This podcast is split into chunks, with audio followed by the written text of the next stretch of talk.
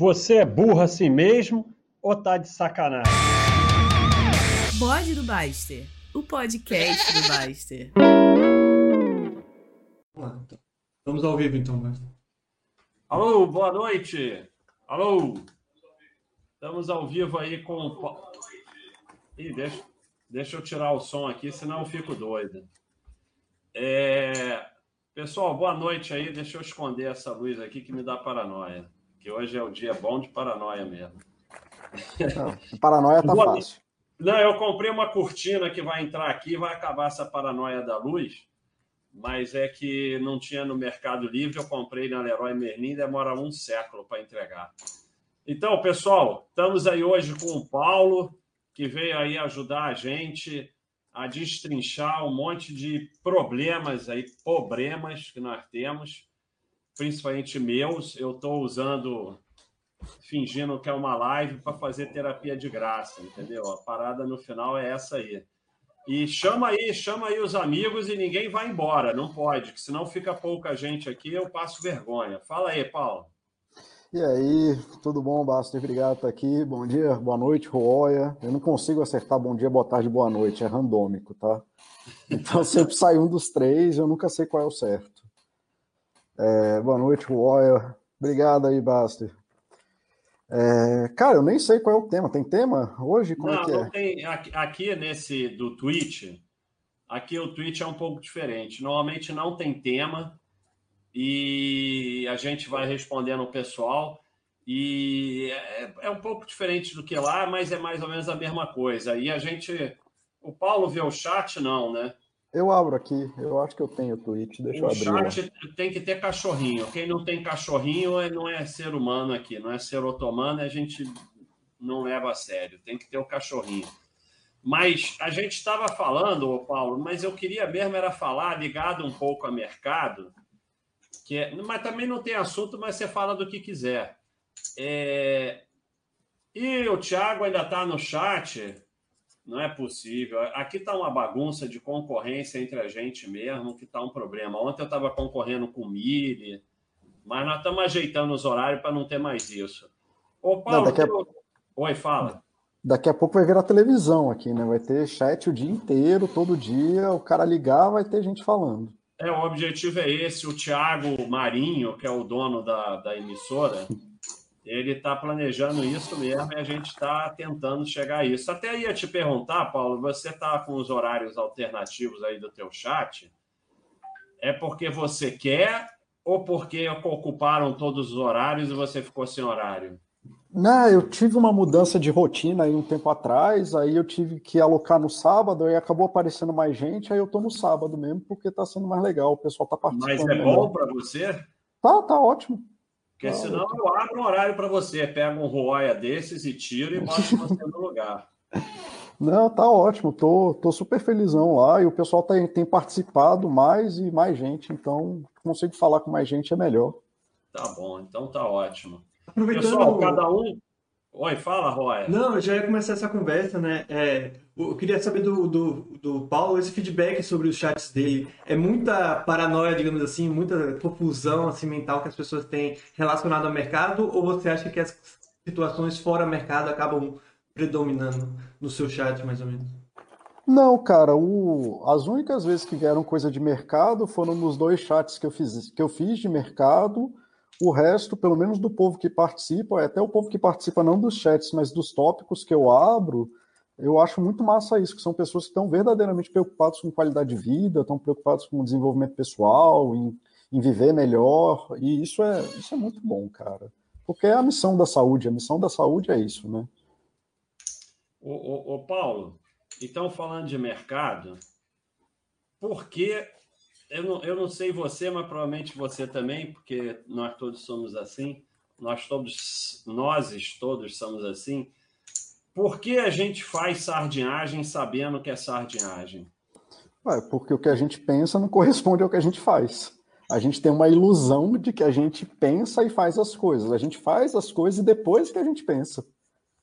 Não, tudo bem, mas é o seguinte, porque é muito comum os usuários chegarem aqui e dizerem: não, eu sei que não pode olhar a cotação, mas eu acabo olhando a cotação e acaba que eu vendi, que eu comprei, mas eu mesmo faço sardinhagem. Já teve aqui um, um, um, Porque no Twitch, não sei se você sabe, porque você é novo aqui, o, o, é, tem uma, na, na Inglaterra, todo mundo aqui já ouviu contar isso, mas que se dane. Na Inglaterra, você não pode falar mal da rainha, senão uhum. você vai preso. Então o cara sobe uhum. num caixote e fala mal da rainha, porque uhum. ele não está em solo inglês. Aqui não é a Baixa.com, aqui é o Twitch. Então aqui pode sardinhagem. Aqui a uhum. gente liberou. É proibido, mas se quiser, pode. Pode. Então, eu fiz um, um, chat aqui contando as minhas sardinhagens, que foi o que fez mais sucesso, para você ver, né? Foi o que teve uhum. mais gente que fez mais sucesso. Então, até eu faço sardinhagem tendo certeza que é sardinhagem. Não é questão de. É, é, o que, assim, eu estou perguntando é por que, que a gente faz tendo certeza que é sardinhagem, mas a gente faz, continua fazendo, depois de 20 anos? Cara, é, por, é uma das coisas que. É isso que eu falei. Um é você largar a mão de, de achar que seu pensamento regula alguma coisa do que você faz. A gente só pensa depois. Então a gente pode elaborar, pode pensar, descrever racionalmente. Aí o cara se apaixona, pronto. Aí vende tudo para comprar o anel para a mulher. Aí vende tudo para pagar a viagem para Cancún. Então, assim, a gente fala, se prepara, diz que não, mas no final das contas, o, o, ser humano é um ser que só faz mais ou menos de coisas que ele se torna especializado. Assim, a, a vida, de forma geral, tem uma tendência à especialização. Então, o cara, quando ele está na sardinhagem, ele está ali maluco com dinheiro, ele está ali preocupado com dinheiro, aí ele conquista o dinheiro, mas ele não sabe fazer outra coisa. Aí o que, que ele continua fazendo? Buscando dinheiro, e cada vez mais dinheiro. Só que quanto mais você faz de uma forma desorganizada, mais besteira você vai acabar fazendo. Só que aí o cara tá preso na coisa do ah, só me amo por causa de dinheiro. Aí ele vai para onde? Ele vai falar para a mulher: "Ô, oh, eu te amo, me dá um colo". Aí ele: "Não, tem que ganhar mais dinheiro", só que desorganizado. Aí o cara tá desesperado, fazendo um negócio de risco, atuando na coisa que é mais importante da vida dele. Qual é a chance disso dar certo? Mas, mas olha só, é, você falou uma coisa aí que eu achei interessante. Mas antes, deixa eu apresentar, porque eu sempre esqueço de apresentar. Primeiro, eu sou o Baixa da Baixa.com, falei certinho. Que eles ficam de sacanagem, já tem até selo que eu falo que eu sou o Baixa.com da Baixa.com. E, e, o Paulo, ele tem ajudado a gente na Baixa.com na parte de psicologia e paz, um trabalho espetacular, os melhores chats da Baixa.com disparado. Oh.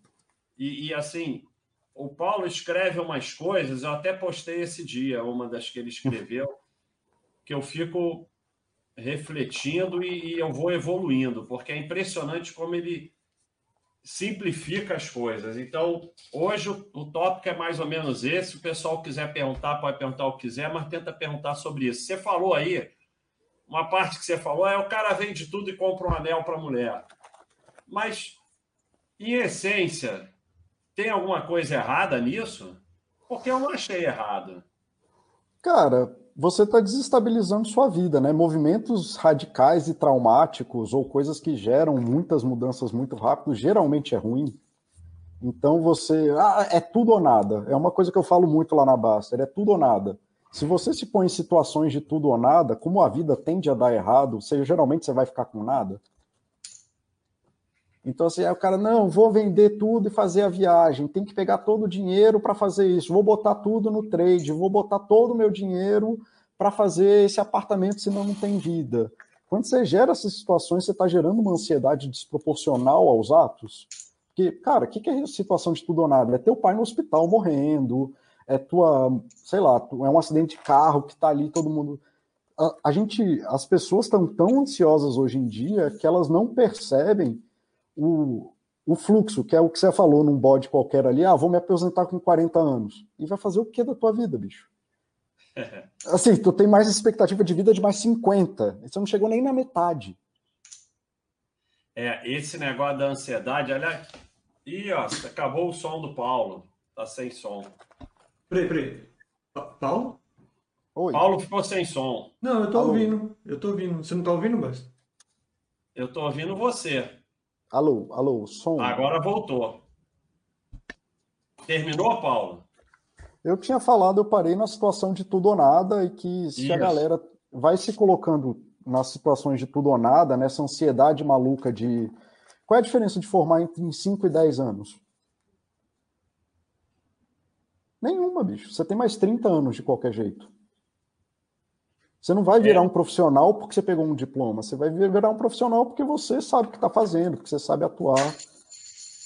É, essa questão das. Antes eu queria mostrar, pessoal, que hoje eu vim com o moletom do Mickey que vocês pediram. Eu vim ontem também, mas como aqui é o Twitch, então moletom do Mickey.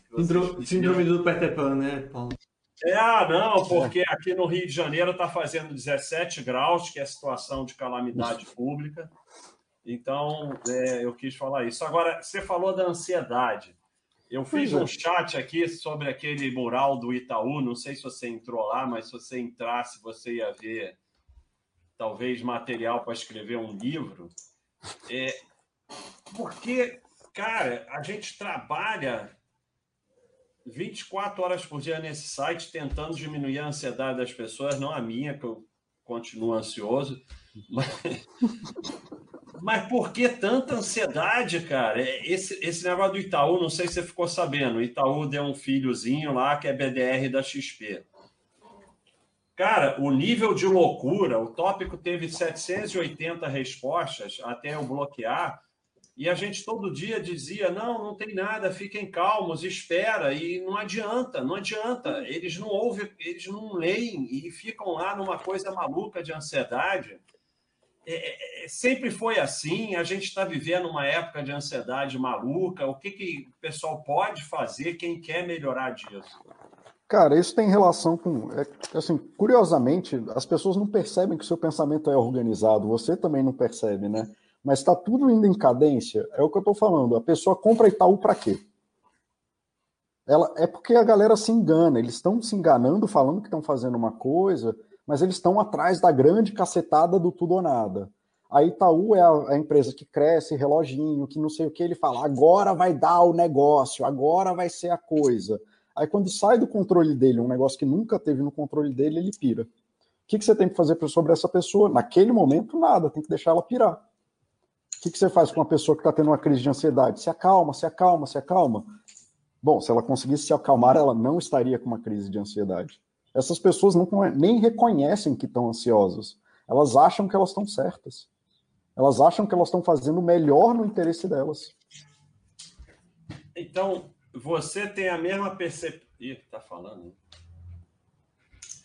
Você tem a mesma percepção que eu que é, essa brincadeira de Clayton é assim a maioria fala, mas é só falado porque é mais ou menos o que você está falando. Elas têm uma é uma ruptura entre o que acha que é e o que é.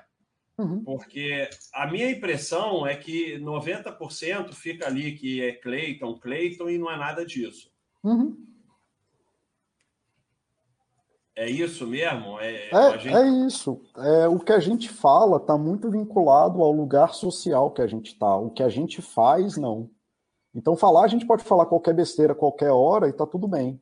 As ações, não. Então, assim, a galera fala, fala, fala, mas praticar mesmo o rolê é, é, muito mais difícil e demora tempo. Você mudar o que você fala é muito simples. Então, então se você ficar, se você ficar lá falando dois dias só para agradar o Baster, não, porque é isso, não pode fazer isso, é uma coisa.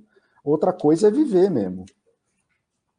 Viver é outra coisa. Todo mundo quer casar, ninguém, aí pela taxa de divórcio, mas ninguém quer viver o casamento com altos e baixos, com dois anos brigando às vezes um ano, às vezes, muito ruim, com a pessoa que está desempregada, com que não. Ah, minha esposa não emitiu nota fiscal. Aí, cara, isso não pode ser a coisa que você.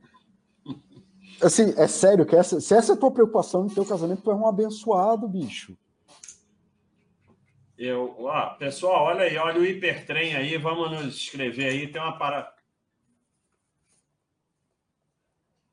Tem uma parada aqui de hipertrem e é, isso aqui é o seguinte, Paulo, o tweet aqui, o pessoal da Sub, da sei lá o quê, faz uma renda para o site que a gente está dando parte dela para o Anjos. Aí tem um negócio de. E olha que entende, eu fico fazendo propaganda aqui, mas não sei do que eu estou falando.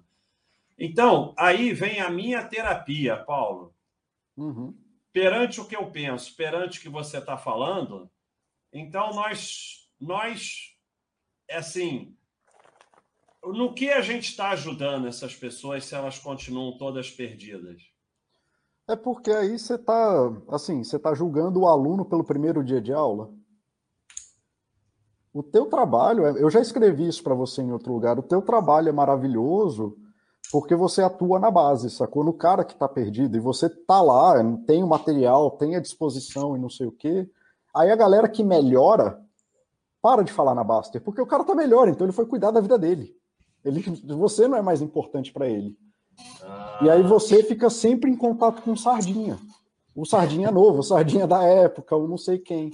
Aí pessoas que assim a gente vê pelo site quem é, não, não precisa citar, eu acho que todo mundo que participa do site que conseguiram sair da, da corrida dos ratos e tudo mais, você vê que a galera ou fica respondendo os posts que não tem nada a ver com investimento, ou parou de falar no, site, está lá 10 anos, mas nem posta mais nada. Você volta lá nos posts antigos, tem gente, membro há 10 anos, última postagem, 5 anos atrás.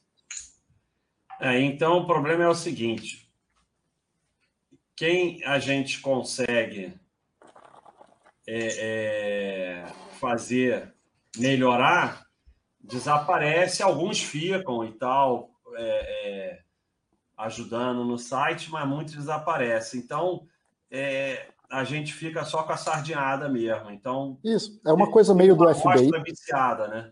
É, sabe o FBI? O FBI, o trabalho dele é evitar grandes desastres. Então, o FBI, ele está bem sucedido quando nada acontece. Aí fica, ah, mas para que, que tem tudo isso? Mas é porque você não viu o dano que faz tirar eles. Tá, entendi. Entendi. Agora, uma coisa. Deixa eu ver o que, que o pessoal está falando aqui, Paulo. Mas uma outra analogia, Paulo, talvez seja do aluno repetente, né? Ou aquele aluno que fica na recuperação. Esse aluno você vê com frequência, né? Aquele que já passou é. de ano, você nunca mais vai, vai ver. Mas é. aproveitando enquanto o Basta procura essas perguntas, você também não acha que tem uma relação com gente mudar também, uma coisa que eu converso bastante com o Baixo, né? Tem coisas que antigamente a gente não reparava, não dava muita atenção e não se preocupava. Com o passar do tempo, a gente vai perdendo a paciência ou vendo algumas coisas com um olhar mais atento e isso vai mudando na gente. E a gente acha que o mundo mudou, mas na verdade a gente mudou. Você acha que tem um pouco disso isso, também? Tem, tem uma coisa da super especialização, que eu falei que a gente é máquina de virar especializado, e quanto mais a gente repete, mais melhor a gente fica em perceber aquilo, né? A gente vira um radar muito bom. E aí é, é uma das coisas que tem que tomar cuidado, que é o problema do sardinha. Esse problema que você está falando que os moderadores têm é o problema que vai para autoritarismo do policial ou que vai para o sardinha que fica vendo notícia achando que o mundo vai acabar. É da gente acabar ficando em tanto contato com a parte ruim que eventualmente a gente acha que só tem o ruim. Aí a gente acaba brigando, perdendo a paciência, porque não vê o produto fim daquilo que a gente faz, é, a gente não vê a galera se desenvolvendo, aí fica assim, porra, todo mundo é burro, ninguém anda. Mas na verdade o material ajuda horrores, assim. É, eu já falei que o Baster salvou minha vida. A primeira vez que eu parei para pensar sobre sem treta, sem rolo, foi no livro do Eu Quero Ficar Rico. Aí eu comecei assim, ah, sou eu que estou cagando a minha vida, entendi. Não sei se pode xingar, gente, eu xingo, então foi mal. Pode, pode aqui pode ficar à vontade. Aqui, pode ficar aqui é fora, é em cima do caixote, Paulo, fala é. o que tá, quiser. beleza. É, então, assim, quando eu parei de atrapalhar a minha vida, então, assim, o Baster não tem noção de que há 10 anos atrás, quando eu li o livro da primeira vez, ele mudou o curso da minha vida, que me levou para uma direção gigante de várias coisas. Com uma frase de um livro que não era nem de desenvolvimento pessoal. Qual era a frase? É, bicho, vive uma vida sem rolo. Eu acho que era assim a, a frase. É, sem treta. O que eu lembro, a, o jeito que eu falo ela hoje em dia é sem treta, sem rolo.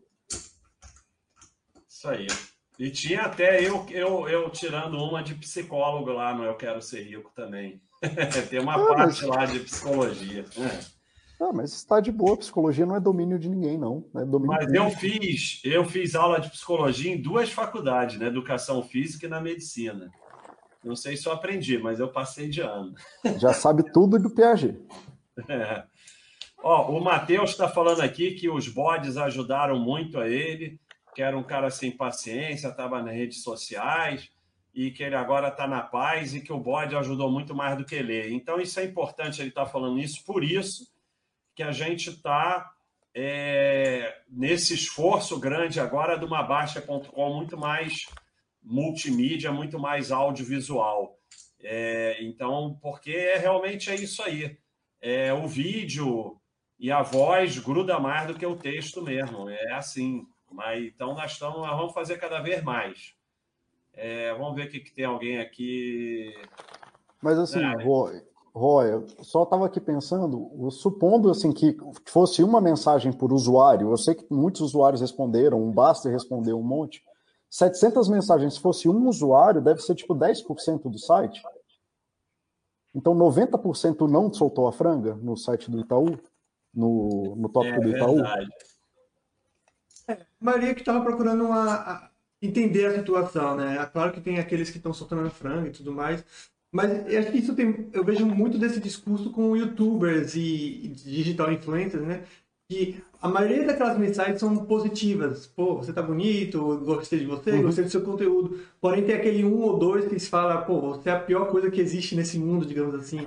E, uhum. e, e é do humano, vocês podem falar melhor do que eu, é do humano você notar mais aquela aquele texto negativo do que aquele texto positivo, né? Então acho que é meio que isso também, né? É, aí assim, tem estratégias para lidar com isso, então, só para você entender, assim, só para dar um exemplo, dos meus chats, aula, palestra, de tudo que eu faço, eu não me importo muito com feedback nenhum. Eu não sou orientado por feedback. Eu sou orientado, antes de fazer uma palestra, até os chats da Baster, eu sempre tenho em mente assim, tá, quais são as cinco frases que alguém que entendeu o que eu estou falando deveria estar tá falando. Se a pessoa falar, nossa, é ótimo isso aqui, mas ela não falar algo no sentido do que eu estou procurando, meu chat foi uma merda. Então eu sou orientado por resultado, eu não sou orientado por feedback. É, se as coisas não encaixam, se eu não produzo a mudança que eu quero no mundo, que tem a ver com ansiedade. Você vai lá, compra YouTube, você já está ansioso para comprar Amazon semana que vem, seu problema não é a ação. Seu problema está em outro lugar, você devia estar tá olhando para outra coisa. Mas aí o cara fica preso na ansiedade, aí compra YouTube, compra Amazon, compra. Aí, e sempre na ansiedade, achando que a próxima ação vai resolver, resolver a ansiedade dele. Não resolve, cara. A ansiedade está em outro lugar. Você tem que olhar para a tua vida, praticar esporte, olhar para o teu relacionamento, é, entender o que está faltando de importante para você. Porra, se a ação fosse critério de felicidade no mundo, bicho, tava todo mundo ferrado. E eu acho que esse é o grande diferencial do site, não sei se você, você concorda. É, muita gente critica, é, aí a gente olha o feedback, digamos assim, né? Só para ter um, uma, um critério, mas muita gente critica esses posts não relacionados ao mercado no site, né? Então, como assim vocês estão falando de do Batistuta, tentando comparar a picanha com Nintendo 64, uhum. essas coisas? E, e, e, muita gente vê isso como uma forma, pô, o site, o site está virando Facebook, estão falando um bocado de besteira. E, e para mim, isso é um lado muito positivo do site, que é justamente falar, cara, a coisa menos importante que você tem são os investimentos. E, e, isso é uma forma de falar, ó, esquece um pouquinho essa parte. Você não tem meio que essa, essa noção ou esse entendimento também? Ou você também acha que ser focado só em mercado também não teria nenhum problema? Como, como rede social, que é o que eu entendo que a Baster é, né? Eu não sei se as pessoas sabem, de repente. Assim, eu, ninguém nunca me intrometeu em pauta, ninguém nunca falou comigo o que eu deveria fazer. Então, assim, o meu contato com a Baster é muito é, eu me sinto muito vinculado ao site, mas assim, não é como se eu participasse das coisas gerenciais, eu só faço meus chats e sigo a vida. Então, talvez eu esteja falando alguma coisa que não é o que a Baster é de fato. Eu entendo que a Baster se propõe a ser uma rede social fechada, seja lá o que isso for. E sendo uma rede social fechada, existe um limite muito claro do quanto que você pode saturar daquela informação sem os usuários pirarem, sem virar um inferno de sardinha, sem a galera querer ficar um mais inteligente que o outro falando asneira, como era no passado lá, olhando os, os posts antigos, era tudo o gênio da lâmpada tirando tratado, né? Era um tratado maior do que o outro sobre qualquer coisa. Então, você ter essa válvula de escape, eu acho muito positivo para o site e eu não trabalho com aquilo que eu não acredito, nunca, né? Eu não chego perto de, de coisas que atacam coisas importantes para mim. Tipo, você tem um site que dispõe a abrir essa válvula de escape orientada para qualidade de vida, é, relação pessoal, saúde pessoal, é, cuidado de si, cuidado do próximo. cara, quer, quer válvula de escape melhor? Saca? Então, acho, não só acho positivo para o site, que eu acho positivo, porque eu acho que ficar só na coisa de investimento ia explodir, como a maioria dos sites acabam explodindo por, pela tensão que gera, e como acho que tem efeito positivo na vida das pessoas, como a gente vê aí mesmo, assim, não é uma coisa. É só ver os depoimentos da galera. Ô, ô, ô Paulo, então primeiro eu queria falar, pessoal, vamos aproveitar o Paulo aí e fazer pergunta, porque essa oportunidade vai ter sempre não. Normalmente sou só eu falando besteira. Olha a Alice aí, grande Alice. Oi, Alice, bom revê-la. Alice é a grande. A Alice é a patrocinadora aqui do Twitch, é ela que sustenta esse canal aqui. Toda vez ela, ela doa um monte de coisa aí. Mandamos uma caneca para ela, mas depois vou mandar mais, vou mandar um boné também. Claro que ela não vai usar o boné, mas eu vou mandar. É... Mas, ô Paulo, isso que você falou, primeiro você fala o que você quiser do site, do como é, não tem problema com isso, não. Depois, aqui é assim mesmo. As pessoas que são moderadoras aqui e, muito não entendem, eles se encaixam no site, não é uma coisa assim, tal, entra de paraquedas, não. E, e eu também não falo nada. Eu não falo nada. O Roya está aí de testemunho. O Roya entrou, eu não falei nada. Vai lá e trabalha e faz seu trabalho e cada um vai fazendo como acha melhor. E não Porque... só falou, como ainda não fala. É isso que eu acho muito interessante no site, né?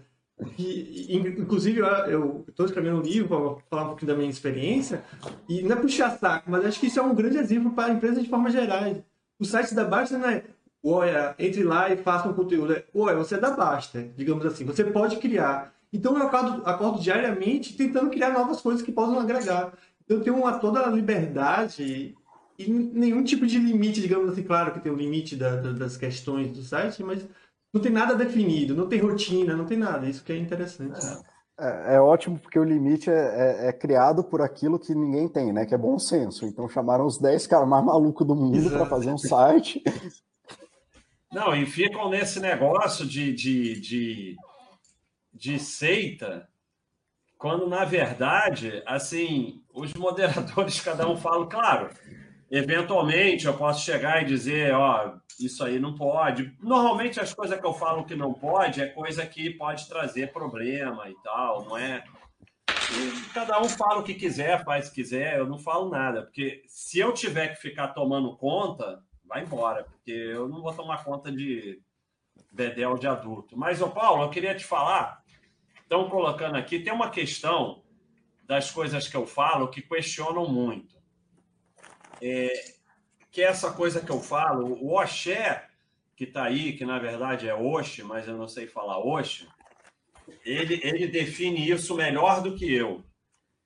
Mas essa questão do indivíduo e do coletivo, porque eu falo muito em crescimento individual e às vezes eu até exagero, nós tivemos vitórias coletivas espetaculares no mundo nos anos 60, 70, 80 e até não sei se recentemente. Então, não é que nada coletivo funcionou no mundo, mas eu, o que eu vejo na nossa sociedade atual é que você melhora muito o mundo crescendo individualmente e ajudando quem está próximo. Uhum. Eu acho que a luta coletiva hoje em dia é muita perda de tempo e que muito para enriquecer os líderes.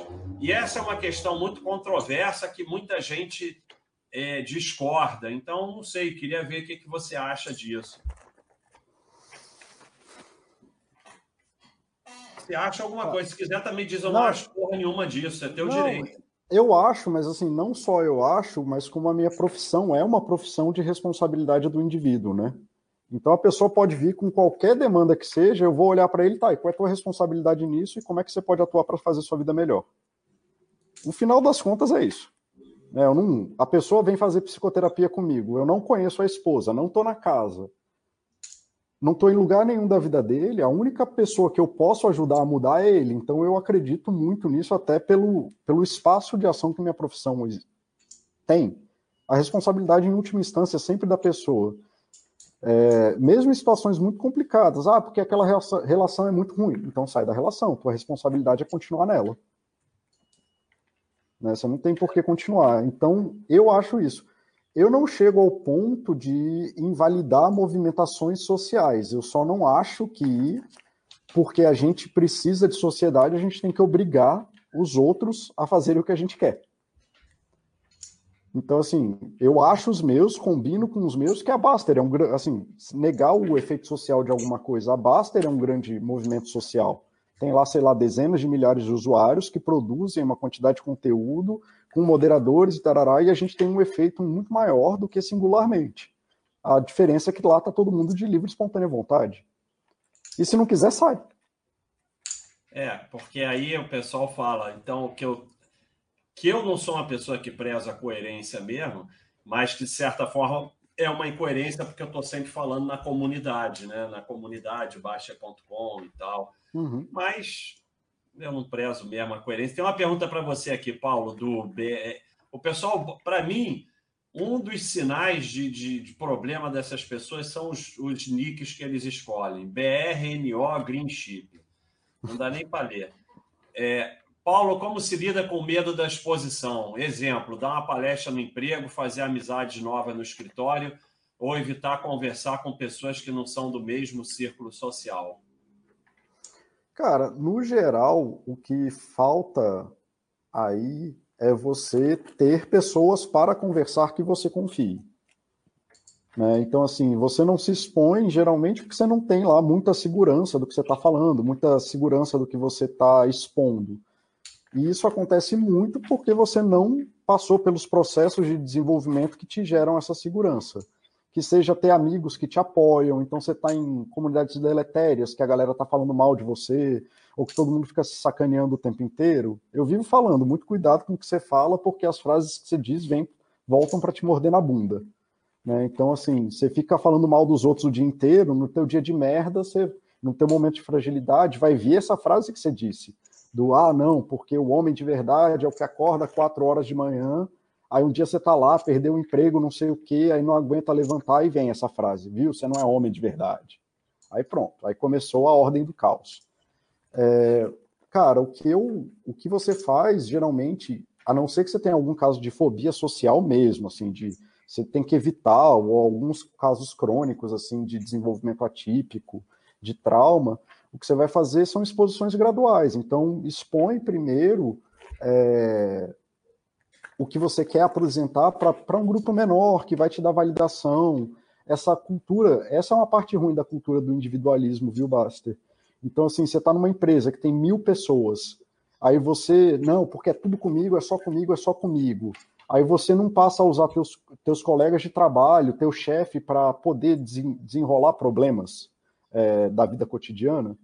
Então, assim, aí você tem uma exposição para fazer, você não leva para ninguém que conhece o trabalho que você está fazendo, você não expõe para o teu chefe para ele te dar feedback, aí tu fica lá preso na ilusão do indivíduo, como se o indivíduo conseguisse fazer tudo sozinho, mas você não tem nem noção do que, que você está fazendo. Então, essa é um. O ultra-individualismo leva a uma solidão muito perigosa nesse sentido. É importante achar esses grupos de apoio que você possa conversar, pegar feedbacks bons, entender o que, que você quer dizer eu mesmo, eu tenho um problema terrível de escrita, e o que eu fiz foi aproveitar que aqui era uma comunidade de avatar e passei um ano escrevendo texto para ver se eu aprendia a escrever para leigo em saúde. Foi o que eu fiz. Ah, então, melhor. Então aprendeu muito, porque escreveu tão bem que a gente falou: não, vem, vem aqui. Cara, mas se você voltar nos primeiros, era terrível. O Oshi fez um comentário, parecia que você falava para dentro. Era terrível. Vou pesquisar lá atrás.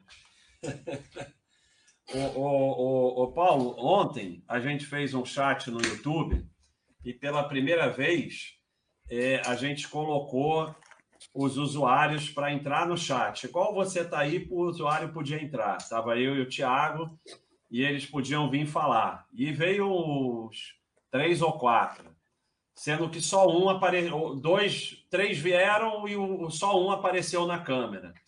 Então, eu já falei besteira, né? Porque o que apareceu na câmera, ele falou: eu vim porque eu tenho muito problema com exposição, exatamente o que você estava falando, e eu vim aqui fazer aparecer para eu perder esse medo. E aí ele perguntou para mim como é que era, né? E eu falei que eu lido com essas coisas da seguinte forma: eu vou e dane-se, assim, não, assim, eu, eu vou na marra. Uhum. Porque aí depois que vai, tipo assim, o, o Tiago sempre queria que eu fosse no, no curso do Mili, quando tinha curso do Mili no Rio de Janeiro, antes da pandemia e tal. E aí eu não queria ir, porque, ah, eu sei o quê. Aí quando eu ia, eu ia lá e ficava cinco horas falando, sabe? Então, aí eu falei para ele, ó, vai na marra, exatamente ao contrário do que você está falando. Ou seja, falei merda, né? Não, não falou merda. Essa exposição é, direta, é, ela é boa, assim, se a pessoa tem capacidade e tem o backup atrás. Então, assim, se você vai lá falar merda no curso do Mili e tudo mais, o Mili não vai parar de ser teu amigo. Tu não vai fechar o site. Não vai acontecer nada na tua vida. É, é, mas, é.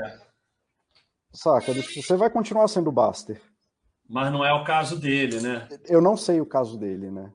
É, nós não sabemos, mas de repente no trabalho dele e tal, exatamente, é fácil para mim, realmente, é o que você falou, vou no curso do Mili e dane-se. Mas é, não foi um conselho muito... muito bom. Eu sou muito dessa do atropela, né? Eu sou tanque de guerra também nesse sentido. Eu fui criado, mesma coisa, esporte de competição o tempo inteiro, então a gente é ensinado a atropelar, né? Tem dificuldade, segue mais um. Mas precisa de uma estabilidade psicológica para saber aguentar o baque se dá merda senão o risco de fazer esse tipo de, de intervenção que chama inundação é que quando a pessoa se dá errado, ela provavelmente está no ponto mais frágil da vida dela. Ela está dentro do ponto de fragilidade. É, ele, ele faz uma, uma parada dessa no trabalho, dá tudo errado, aí ele vai para a cápsula, né? Isso, aí ele colapsa no ponto mais vulnerável da vida dele. Então, a, Inundação era uma técnica usada ali até a década de 60, 70, com alguma frequência, mas depois disso, depois que começou a ter ética em saúde, o pessoal começou a maneirar um pouco. Bom, o cara está falando aqui, o, o, Tramalho, eu vou abrir uma exceção, mas aqui quem não tem um cachorrinho não pode fazer pergunta, não. Você dá um jeito de arrumar o cachorrinho aí. É, só público pagante. Paulo, é, esse assunto é muito interessante, Paulo. Eu vou falar primeiro. Paulo, você fez um chat fantástico sobre comunicação não violenta e logo depois disso veio a conversa do Baixo sobre o advogado que não deixa ele mais xingar e dar voadora. Foi mesmo advogado ou o Baixo é fofo está assim por causa do teu chat? Então, o pessoal está muito encucado com isso, né? E eu já falei diversas vezes que é uma coisa até interessante que a gente pode falar sobre isso. E, e eu estava falando aqui de um, não sei se foi no Twitch ou no YouTube, que as pessoas confundem muito isso. E eu acho aquela frase, das piores frases que existe, é aquele negócio que o time que está ganhando não se mexe. Porque eu acho que o que nos trouxe até aqui não necessariamente vai nos levar até lá. Até uhum. porque a Baixa.com tem 20 anos.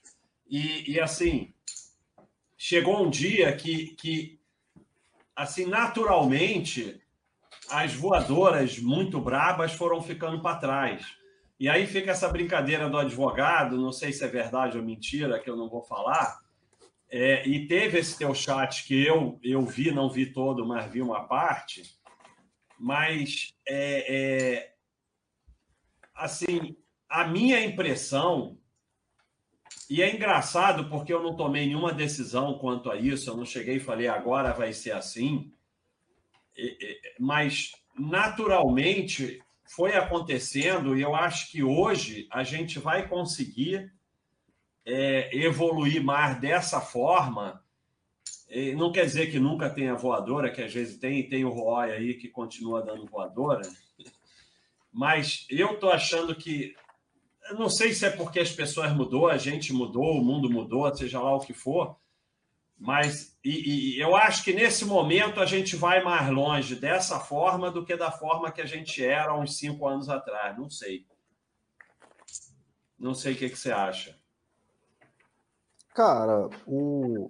isso aí você pode ver em qualquer rede social que, que não tem moderação ou uma moderação ativa, ou uma moderação, se você abre espaço para violência de forma geral, elas colapsam. Porque a violência perde controle, ela é uma coisa, é que nem ansiedade, a ansiedade é que nem febre, ela não tem limite, né? Ela vai tomando tudo. A ansiedade, ela é um análogo, é o análogo emocional da febre. Ela só sabe aumentar. Se você não bota controle por fora dela, ela só sabe aumentar. Quanto mais você tenta lutar contra ela, pior fica, inclusive. Então, assim, a violência está muito ligada a esse tipo de movimento emocional que tem essa característica do crescer infinitamente. Ela não tem regulação própria. E aí depois vira uma coisa de quem consegue ser mais violento que o outro, começa uma disputa interna. Então as redes sociais que têm essa característica, elas colapsam porque elas não conseguem sustentar o caminho. Acaba desvirtuando absolutamente tudo. Pois é, aí que tá essa brincadeira do Cleiton morreu. Que, que acontece? Você está definindo muito bem. A gente teve um período aqui de uma invasão de sardinha e bullshit tremenda e a gente teve que ser mais rígido. E daí veio a parada do Cleiton. Mas aí, atrás do Cleiton, veio o Cleitonildo, que é o que você está falando. É um monte de gente. O que estava acontecendo aqui?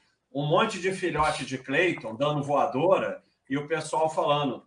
Tá, um monte de seguidor do baixo achando que pode dar voadora, não sei o quê. E a gente viu que a gente estava estimulando uma coisa que não era legal. É mais ou uhum. menos o que você está falando começa uma disputa de quem é mais violento, de quem dá a voadora melhor, de quem não sei o quê. E aí, por causa disso que eu entrei nessa do Cleiton morreu e tal, e a gente consegue dar uma mais ou menos acalmada nisso, e até com ferramentas que a gente criou no site, de, de, é, de algumas ferramentas que o Gustavo criou, para diminuir isso, porque senão é o que você falou, vira realmente uma disputa de quem faz a violência maior. Então, realmente estamos de acordo nisso. O baiano escocês, que é o, o cara riquíssimo aí que mora na Escócia, ele está perguntando, Paulo, fala sobre quando a gente está num lugar como faculdade ou trabalho, quer mudar, mas não sabe bem para onde quer ir. Meio confusa essa pergunta. Não, aí... é, isso aí, é, na verdade, isso aí é meu feijão com arroz. É meu, é sério. Café com leite, isso para. É, acho que eu ouço essa frase dez vezes por dia. É, cara, isso aí geralmente vem de um. Aí não sei o teu caso nem o caso de ninguém, né? Obviamente, mas geralmente, assim, vem de, um, de uma situação de insatisfação pontual na tua vida, mas que tu tem baixo autocontrole ou alto custo se você tiver que sair. Então, mudar de emprego, você já investiu lá uns dois anos de faculdade, vai ter que começar do zero e o que você vê, aí o pessoal começa a se iludir com uma coisa de sair da mágica. Ah, não, porque aí eu vejo meu amigo fazendo medicina. Medicina tem essa pergunta no site, é um ótimo exemplo para isso. Todo mundo quer fazer medicina. Aí os médicos, tudo do site querendo sair da medicina. Né? Então, assim, bicho, cara, não é tão bom assim. E aí a gente cria essas saídas mágicas de que, ah, não, então eu só posso ser feliz se eu fizer outra coisa. Eu quero ser feliz e a felicidade está em outro lugar. É, cara, vai ter momentos, não tem nada na tua vida que você vai ser feliz em tempo integral, nada que vá ficar no longo prazo, você vai ser feliz em tempo integral. Isso não existe, é o que a gente chama de armadilha da felicidade. A felicidade é um hábito que você constrói e que você consegue manter de acordo com as suas habilidades pessoais, ali de sair buscando, de enfrentar problemas, de ter resiliência, de um monte de coisa. Então, eu geralmente vejo que isso aí é a pessoa não sabendo lidar com insatisfações pessoais, ou que está com dificuldade de superar um problema pontual na vida, mas começa a dar muita atenção para essa para essa ideia mágica. Como é assim, ah, você passa por um problema no namoro e no casamento, aí fala, se eu tivesse com outra mulher, agora, se eu tivesse com outro marido, agora ia ser tudo bem. Aí você pensa no Joãozinho que você namorou 10 anos atrás, é, não tem nada a ver com o que está acontecendo no momento, é você não conseguindo lidar com a situação. Mas se você quer tentar, só evita os movimentos de ruptura, faz devagar, vai fazer uma. Pega uma matéria de outro curso, sabe? Não precisa fazer o investimento de tudo ou nada, sabe? Faz devagar, sua vida não vai ser definida hoje de qualquer jeito, nem nos próximos três anos. Você tem 80 anos pela frente, faz as mudanças devagar.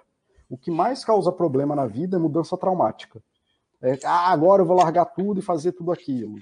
Aí você encontra os mesmos problemas, tudo de novo, aí vai lá e vai largar tudo de novo, e fica largando tudo de novo, e largando tudo de novo. É por aí? Consegui responder? É isso aí. Você falou uma coisa muito interessante que eu sempre falo aqui. O pessoal fala: ah, você largou a medicina e foi para Baixa.com. E está dentro disso que você falou. Eu não larguei a medicina e fui para Baixa.com. A Baixa.com começou em 2001, eu larguei a medicina em 2007. Então eu demorei seis anos para largar a medicina e porque era medicina. Porque se fosse outra profissão eu teria demorado mais, porque medicina chega um momento que não dá para você tem um nível de dedicação que exige que não dá para você dividir. Talvez fosse outra profissão tivesse ficado mais. Mas o Painaldo está falando aqui, particularmente gosto dessa atual fase da Baixa.com. A gente brinca, ri e tal, mas estamos recebendo as pessoas melhor. É, vamos ver aqui, tem uma pergunta aqui imensa. Pessoal, tenta não botar pergunta imensa, é, porque eu não sei nem se é pergunta. É, então, é, e, e é o que eu falo, Paulo, para você, que é, já começa a saber o problema pelo nome que o cara escolhe. Iubi, não sei, cara ou, ou, mulher, ou seja lá o que for, desculpa se eu estiver errando. É, Iubi ou Iuba. Então, quando o cara escolhe esse nick aí, eu já sei que tem problema, porque, pelo amor de Deus. É, o Paulo cuidado, cuidado com isso, acho que nem teve uma vez no site na época de mudar os nicks dos moderadores, né? Aí, pô, é, eu, eu, esqueci o nome qual era os, do, dos moderadores, mas foi mudando, né? Pra botar o nome das pessoas e tudo mais. Até que alguém botou, porra, vai, vai deixar o nome de Oia? Que porra é essa, rapaz? Deixa, deixa esse, esse nick horrível aí, manda ele colocar o nome dele. Aí basta responder, pô, é o sobrenome do cara. Vai saber. Não, mas não deve ser o sobrenome UB, UBA. Mas não vou fazer mais isso não, que o Paulo já tá me olhando de cara feia. Eu tô rindo, é...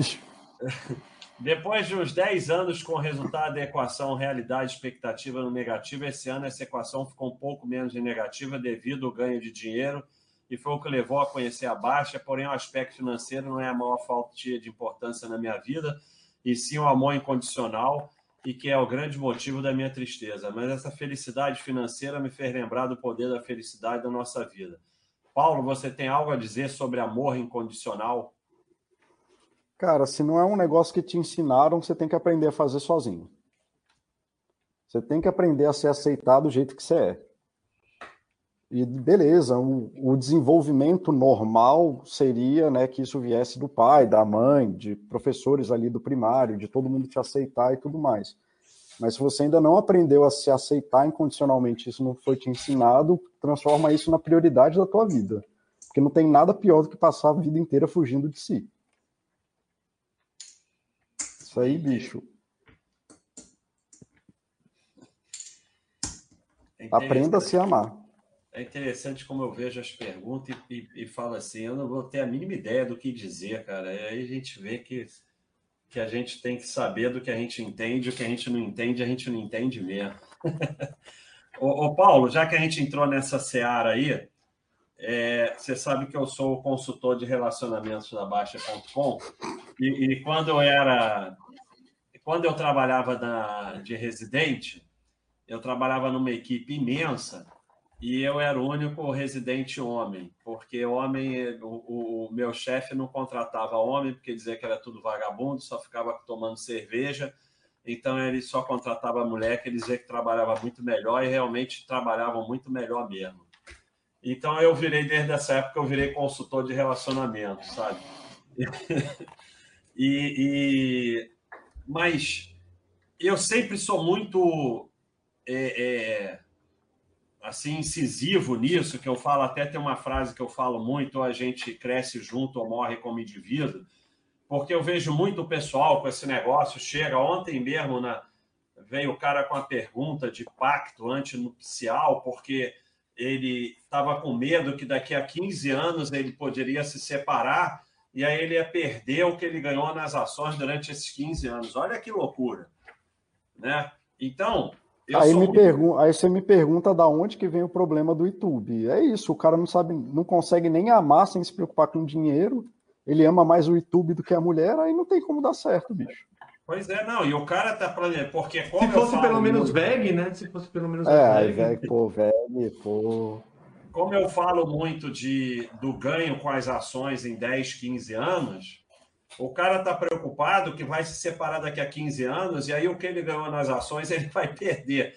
Então, eu, eu pessoalmente acho que ou você casa ou você não casa. Para mim, esse negócio de casar com esses medos todos, para mim é loucura Sabe? É, é, é eu não estou dizendo que não possa ter um pacto, alguma coisa, sei lá, cada um casa no regime que quiser, mas eu também acho que no Brasil isso é tudo perda de tempo, porque papel no Brasil não quer dizer nada, porque justiça no Brasil é a cabeça de juiz.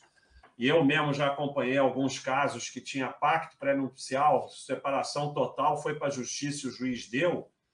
Então, a minha, a minha impressão é que isso só é, é, eu acho que a melhor forma de sair de um, de um casamento com qualquer regime é conversando e abrindo mão de coisas, porque você vai sair melhor do que na briga. E eu acho que é, é, casar dessa forma já é meio que botar uma marca que pode ser que dê errado. Não sei, o que, que você acha?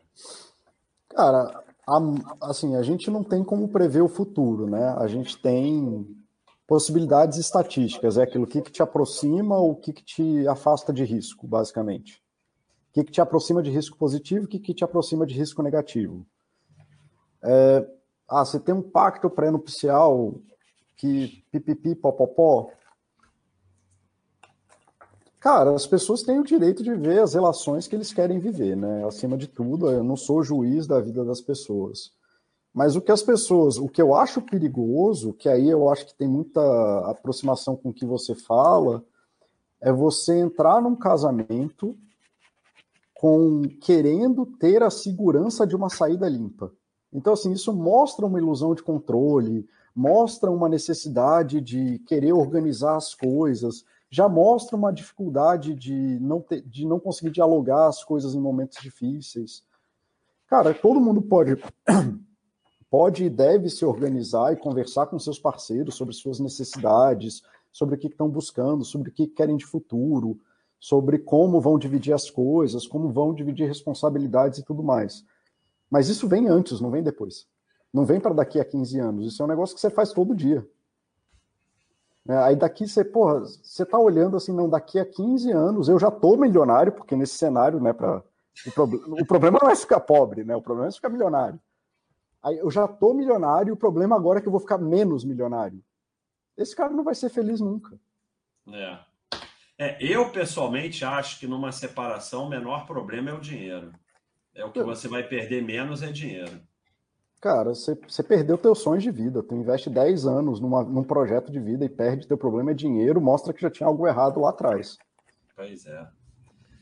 é o pessoal está falando aqui, é, ainda estão discutindo isso, porque você vê que agora estão gostando do Baster Fofo. Essa frase é muito impactante, né? Que o Painaldo está falando e o Oxé também. Seja gentil porque você não sabe pelo que a outra pessoa está passando. Essa frase é muito braba. Isso é Everyone is fighting a battle you know nothing about. Be kind always.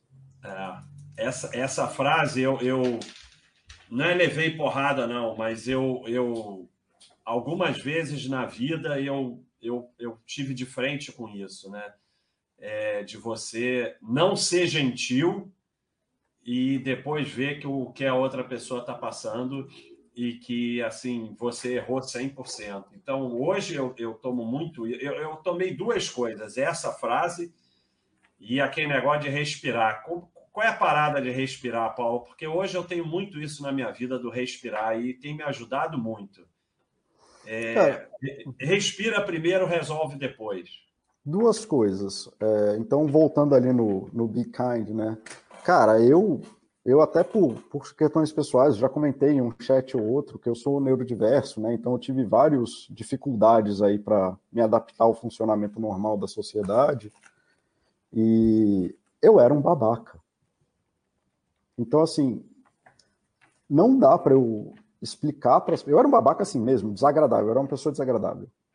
E não dá para eu explicar para as pessoas a mudança na qualidade de vida, uma vez que eu tomei responsabilidade disso e mudei a postura que eu tenho em relação às outras pessoas. Então, assim, bicho, a paz que isso te traz na vida é de ser gentil e não importa com quem, não importa para onde. Você não tem noção de quantas noites de sono você ganha com isso. Quanto a, a, a quantidade de de tranquilidade, de conseguir levar a vida numa boa, que você para só de ser reativo, de parar de ficar xingando os outros no trânsito, de, de ficar se metendo em besteira, briga de besteira, quebrando relação por besteira. O pessoal não tem noção do mal que se causa fazendo essas coisas. É... E aí, respondendo a tua pergunta sobre o respira, tem a ver lá com a coisa do YouTube que a gente estava falando. Não tem nada emergencial acontecendo. Nunca. Sei lá, acho que mesmo na pandemia, a gente em casa, não sei o quê, qual foi a emergência que aconteceu? Tipo, é uma ou outra, mas assim, qual é a coisa realmente? Ah, mas porque, cara, eu vou deixar meu filho na escola e eu passo mal, assim, é uma coisa que me impacta muito. É, me dá muita agonia de ver os pais brigando com o filho porque o filho não quer descer do carro. Bicho, que diferença vai fazer 10 minutos na tua vida? Se você está querendo passar para a criança a ansiedade que você tem de não saber lidar com atraso, ou não saber dialogar atraso com teu chefe, ou de não conseguir fazer não sei o quê. Cara, respira, assim, tipo, brigar com uma criança de 10 anos por um problema que ela não compreende, que é o atraso, os efeitos do atraso nas profissões e pipipi popopó, a criança não vai entender. Respira. Você só está passando ansiedade para a criança. É, mas você sabe que esse, esse, essa coisa do respira, eu faço na prática mesmo, eu fico respirando, assim. Não, mas é, é meditação. Meditação fala muito isso. Vê o ar entrando, vê o ar saindo, vê o ar entrando, vê o ar saindo. E, e é impressionante como você dá aquela. Eu, eu criei essa coisa na minha vida. Eu respiro, respiro, aí pronto. Você já, já resolve de uma forma mais tranquila, já não responde. Se responder, já não responde. Já o cara te fechou no trânsito, aí você fala desculpa e tal, não sei o quê. É impressionante como eu acho o negócio de respirar para mim era simbólico, mas não é não, eu respiro não. mesmo de verdade. Não, é real. É você se, isso aí é, no, nas técnicas de lidar com ansiedade é a primeira coisa que é você se conectar com o momento presente. Aí uma das formas mais comuns de você se conectar com o momento presente é retomar a atenção para a tua respiração, que é, é, é o básico. É o primeiro tipo de meditação sempre é observe a sua respiração e isso te volta para o momento presente e acaba com essa sensação de perigo iminente.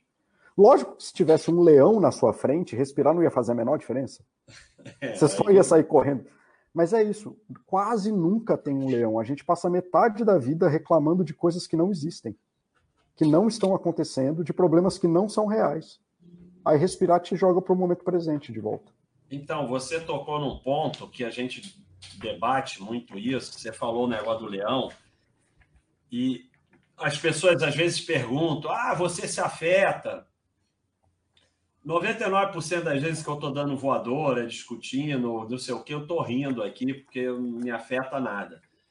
Mas esse, o, o, exemplo maluco, o exemplo de exceção, é uma coisa que me irrita um pouco. E, e assim, por que as pessoas têm tanta essa necessidade? Você falou assim, exatamente é isso. A gente está falando aqui de respirar, e o cara fala, ah, vai vir um leão e você vai ficar respirando. É, é um exemplo de exceção maluco que, que eu digo que emborrece, porque a pessoa fica achando uma forma de emborrecer, mas e que é uma coisa que a gente combate lá no site, mas porque as pessoas têm essa necessidade de. É, é uma necessidade de, de, de, aparecer, de falar alguma coisa, porque é tão irritante as pessoas que são assim, tem tanta gente assim. Cara, aí tem algumas explicações, algumas mais ou menos e tal. Tem uma coisa mais assim do. Você já viu assim que as pessoas pessoalizam a coisa no site? Eles Sim, acham que você escreveu o livro para ele. É, é, é, isso. Cara, impressionante como você pegou. É exatamente isso. Exatamente isso.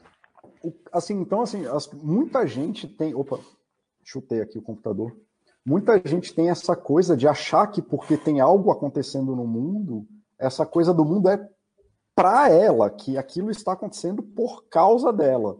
É uma coisa de um ego meio inflado aí e tal, não sei o quê.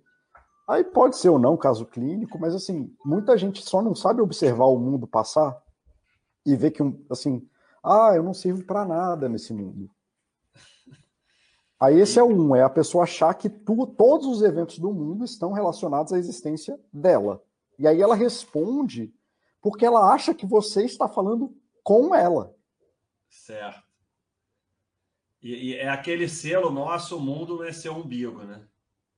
Isso. Aí o outro é a necessidade de ser o fora da caixa, não tem, não tem nada que eu acho que seja mais danoso para as pessoas do que essa frase do você tem que pensar fora da caixa. Hum. Cara, 99% dos problemas cotidianos da sociedade já estão resolvidos pela própria sociedade. Eles não demandam uma nova invenção. É só viver em paz, cara. Tem que pensar fora da caixa, é brabo mesmo. Eu, eu não tinha noção do quanto isso é, é, é terrível mesmo.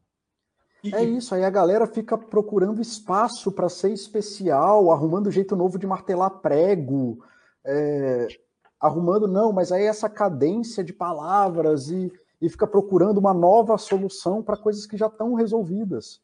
Ou então fica inventando palavra que nem a que eu falei no bode, né? Como é que é? A sua, teve a sua e a do Axé. A epítome e o vitupério. É, isso aí, aprendi uma palavra nova. E a do Axé, não, a do Axé eu já meio sabia. A sua foi. Não, a, a sua eu já sabia. A do Axé que foi sensacional.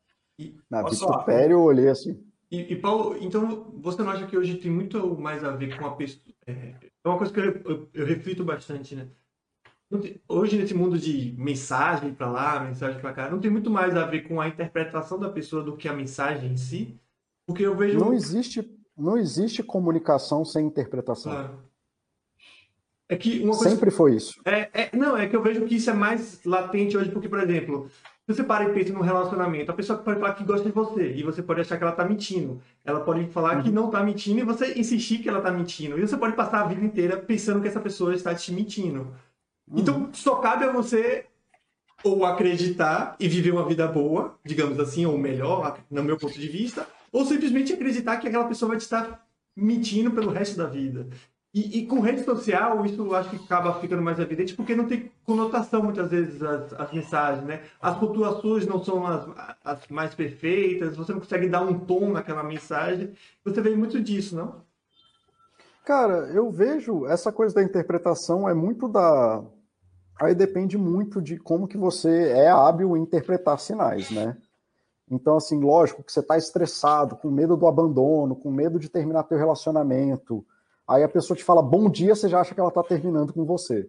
Então, assim, tem horas que a tua condição de vida determina muito como que você percebe. Eu até falei isso num outro post de um cara que falou de uma série que tem um serial killer e tal, ele falando, ah, tive pensamentos negativos. Aí sim, mas veja os outros estressores da tua vida também.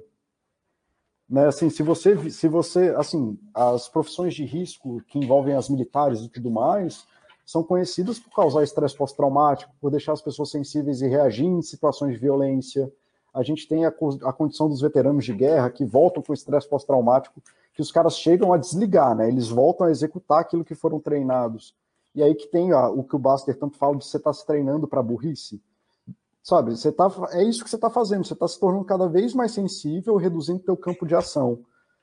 E aí leva para esse lugar de que a pessoa não está aberta, ela só repete, então ela entra em contato com uma informação e só repete aquilo que ela já sabe fazer.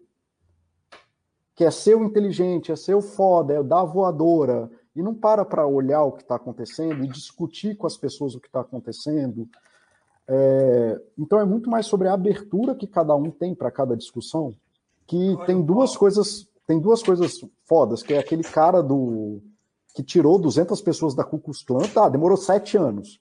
Ele tem uma disponibilidade infinita para fazer isso, mas ele fez. Então assim, não me vem falar que não dá para fazer. Não, dá. É trabalhoso, é ameaçador, é difícil, mas dá. E tem uma outra pessoa também, que é um outro caso que eu fico pensando direto, que é uma. Era uma espiã da, Nor da Coreia do Norte, que ela explodiu um avião na, na Olimpíada de Seul, e aí ela foi presa, tal, não sei o que, ela foi uma terrorista, eu acho que foi na Olimpíada de Seul, e ela foi uma terrorista, foi julgada, não sei o que. E, bicho, ela conseguiu montar uma vida depois disso? Então, assim, mesmo um caso dramático desse, ela deve viver com uma culpa terrível até hoje, ela ainda assim, tipo, não tem evento imediato na tua vida que vai definir o que você vai fazer. Sabe, não tem esse evento mágico. O único evento que encerra teus projetos de vida é você morrer. Aí não tem mais você e acabou. Mas a todo momento você pode voltar atrás, pode perguntar, pode falar. As pessoas vivem com essa ansiedade do imediatismo, como se tudo ah, não acontece agora. Aí, ah, então vou falar qualquer coisa, eu tenho que ser inteligente agora. Eu tenho que ter a resposta agora, eu preciso aprender a investir agora, eu preciso ter arma. Cara, não tem nada acontecendo agora. Aqui são três animal falando besteira mais ou menos técnica, mas é isso, assim. Você tá, você tá embaralhando carta? Não, é só papel mesmo. Ah, pô, eu achei que era embaralhando carta, estava ficando emocionado. É, o, o... Esse, isso que você falou do Ku Klux Klan, todo mundo tem que ver esse documentário. Eu, eu fiquei chocado. Eu falo muito aqui que a gente tem que. E a gente está vivendo muito esse momento, né? A gente tem que construir mais ponte e derrubar o muro, e principalmente ele fala uma coisa espetacular, né? Que a ignorância leva ao medo, o medo leva à violência.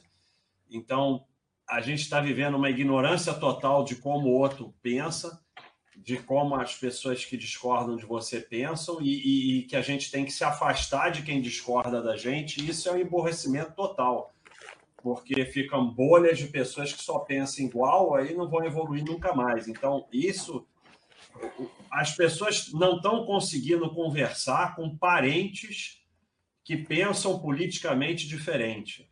E ele foi conversar com uma pessoa cujo objetivo de vida era matar ele. Então, é para ver como a gente é pouco evoluído realmente em relação a uma pessoa dessa. É, é sensacional. Derry Davis, por isso? Você quer ver um exemplo? Isso aí é um post que eu moderei na Baster, que eu, eu geralmente teria tolerado o post e falado, ah, eu não concordo, acho que aqui talvez até conversasse, falasse que isso é danoso, mas eu moderei e apaguei o post porque o, o, o post original era um post muito sensível, então eu não, não achei apropriado ficar esse tipo de mensagem lá mas era um cara fazendo o relato de que quando teve o Katrina em Nova Orleans, aí tinha gente roubando, saqueando e tudo mais. Isso tem a ver com a pergunta do Roya, de como que você interpreta uma informação. Aí falando, ah, porque aí teve gente que atirou no helicóptero tal e não sei o que, o helicóptero de salvamento e parará, E aí tá vendo, o homem é violento e se botar nas condições de miséria vai ficar violento. Ok, tá bom, isso é uma interpretação ele ignorou uma coisa assim. Esse cara que está falando, ele não está falando nada que seja mentira. Tipo, muitas dessas coisas aconteceram. Mas ele está ignorando assim que teve um esforço coletivo de 10, 15 mil pessoas para restabelecer a cidade só nos primeiros meses.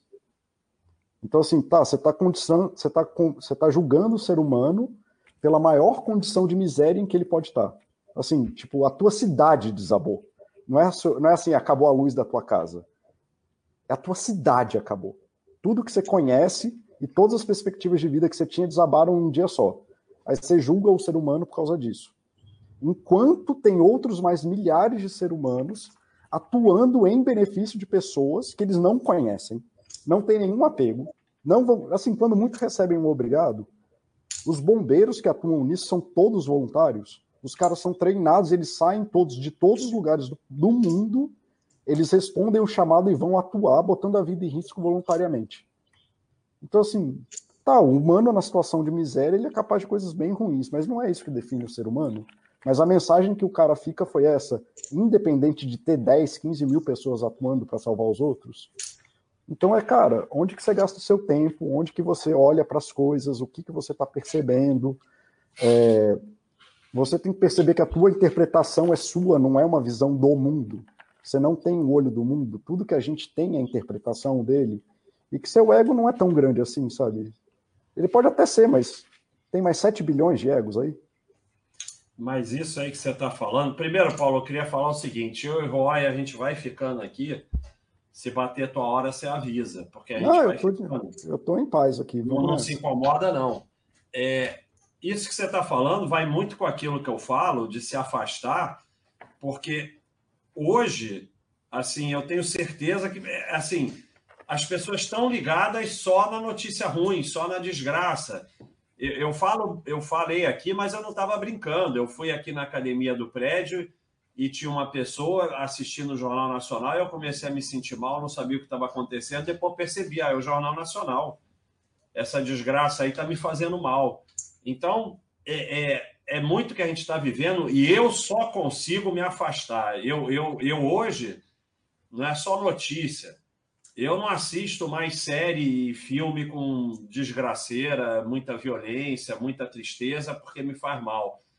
Então, eu acho que isso tem muito a ver com isso que a gente está vivendo, né? Porque a desgraça vende, sei lá, não sei. Aí a pessoa foca só na desgraça, com 5 milhões de coisas boas acontecendo. Uhum. E, e, eu não sei, eu não vejo solução para isso a não ser se afastar. Eu não consegui de lidar com isso sem ser se afastando. Não sei se tem outra solução. Cara, é construir a coisa boa no mundo. Tem que construir. Não, sim, o mundo é mas, é construir. Mas, assim, eu não, eu não, eu não. Você acha que é possível sessão, lendo jornal, vendo o Jornal Nacional todo dia, vendo, vendo essas coisas o tempo todo, rede social, Facebook. Frequentando a Basta. Você só... Não, não. Frequentando a Basta.com só... com aquelas pessoas. Não. Não, não dá, se, né? você, se você só faz isso, não dá. Se você Agora, abrir a porta para isso, não dá. Não, porque assim, é que nem ter uma profissão de risco, essas que eu falei, tipo ser bombeiro, policial, o risco existe inerente à profissão. Então, por isso você tem que ter uma vida muito organizada para poder lidar com isso sem passar mal. Certo. Aí, bicho, o teu tempo livre você tem que dedicar exclusivamente a viver a melhor vida possível, porque senão acaba. Ansiedade, medo, eles são que nem febre, cara, eles não têm limite. Uma vez que começa, vai embora. É, e realmente aquilo me fez mal. Olha só, o Baiano Escocês está perguntando, Paulo, você atende adolescente? Se sim, como é? Ah, tá, assim, eu, eu é, pode pular? Essa é uma pergunta. Não, tá, eu respondo. Eu não, não, pode pular se quiser. Eu também não gosto de falar muita coisa pessoal minha, não. Se você não quer, não fala. Não, é. é ninguém gosta é de adolescente. É muito... Não, é porque assim, o a forma que eu vivo a minha prática não tem relação direta com a visão da psicologia e eu tento passar só a visão. Quando eu falo alguma coisa técnica, eu tento separar bem esse.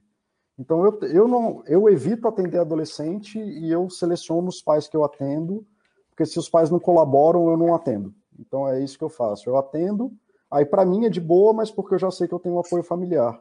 Quando a família não dá apoio, eu não, nem começo. É porque, é como você falou da questão do, do, do carro, né? Inclusive, tá vendo uma coisa assim. Como é que a gente começa a ter medo? Não todos, mas as, as meninas principalmente, né? Medo de barata. Ninguém é, é pequena o suficiente para entender o que é uma barata e, e ter medo, né? Mas aí você para e pensa, qual foi a primeira relação que essa criança teve com a barata? Foi a mãe dando um berro gigantesco uhum sobre barata. Aí você para e pensa, como, por que essa criança tem medo de barata? Justamente por essa relação, né? Então, não tem como se tratar uma coisa sem tratar a raiz daquele problema, que normalmente está muito associado, né? É, é, o que eu estava falando mais cedo, da criança que ah, a criança está com, com ansiedade. Aí você vai ver na estrutura familiar, o pai, a mãe briga com ele todo dia, de manhã, a primeira coisa que a, a, primeira interação que a criança tem no dia é se arruma, vai embora, não sei o quê, porque tem que chegar, tem que dar, não sei o quê. Mas sim, a criança vai ficar ansiosa. Tipo. O, o, Paulo, mudando de assunto, mas que você definiu isso muito, muito bem, e é uma coisa que a gente tem muita gente ainda com esse problema, e a gente fala muito aqui no site. E o, o, o mindset da miséria? é, que ainda muita gente não conseguiu se livrar disso, e eu tenho plena certeza de que o mindset da miséria impede o enriquecimento, mas impede. eu não consigo definir bem como você definiu, então eu queria que você falasse um pouquinho disso. Tá. O que, que é o mindset da miséria? Quando a pessoa gasta o, ou quando ela tem um, um padrão de comportamento, né, que ela vai querer economizar tudo, vai fazer continha de centavo, vai fazer. Vai tentar sempre comprar o mais barato, procurar a maior promoção e tudo mais. Assim, de um jeito muito simples, isso, se você for fazer isso com tudo na tua vida, é lógico assim, você vai comprar um carro, tem uma diferença de 10 mil reais, aí é uma coisa. Você entender o preço de um, de um, de um apartamento tal. Aí beleza, aí você para para pensar tal. Mas assim, você fazer isso com a famosa bala Juquinha, é, com 13 centavos, não é nem 13 reais, é 13 centavos, é, cara, o gasto de energia e tempo que você faz nisso, e de novo, aí é uma prisão de ansiedade, né? De eu não posso ser o bobão, eu não posso ser passado para trás, eu tenho que ser o melhor, eu tenho que ser economizar mais, eu preciso. Isso é, é a definição de ansiedade. E isso vai te privando das coisas realmente boas na vida, inclusive de aproveitar o bem que a coisa que você está comprando te traz. Então aí você vai querer comprar um negócio legal para tu pedalar, para fazer qualquer coisa, mas tu está tão preocupado com dinheiro que na hora que o negócio chega você já nem quer mais aproveitar o negócio direito ou fica achando que o valor do negócio é o dinheiro. E isso vai te privando de ter contato com o que é bom na vida. Se você não tem contato com a parte boa da vida, você vai fazer merda uma hora ou outra. E aí, quando você fizer merda, você vai perder tudo que você economizou e mais um pouco.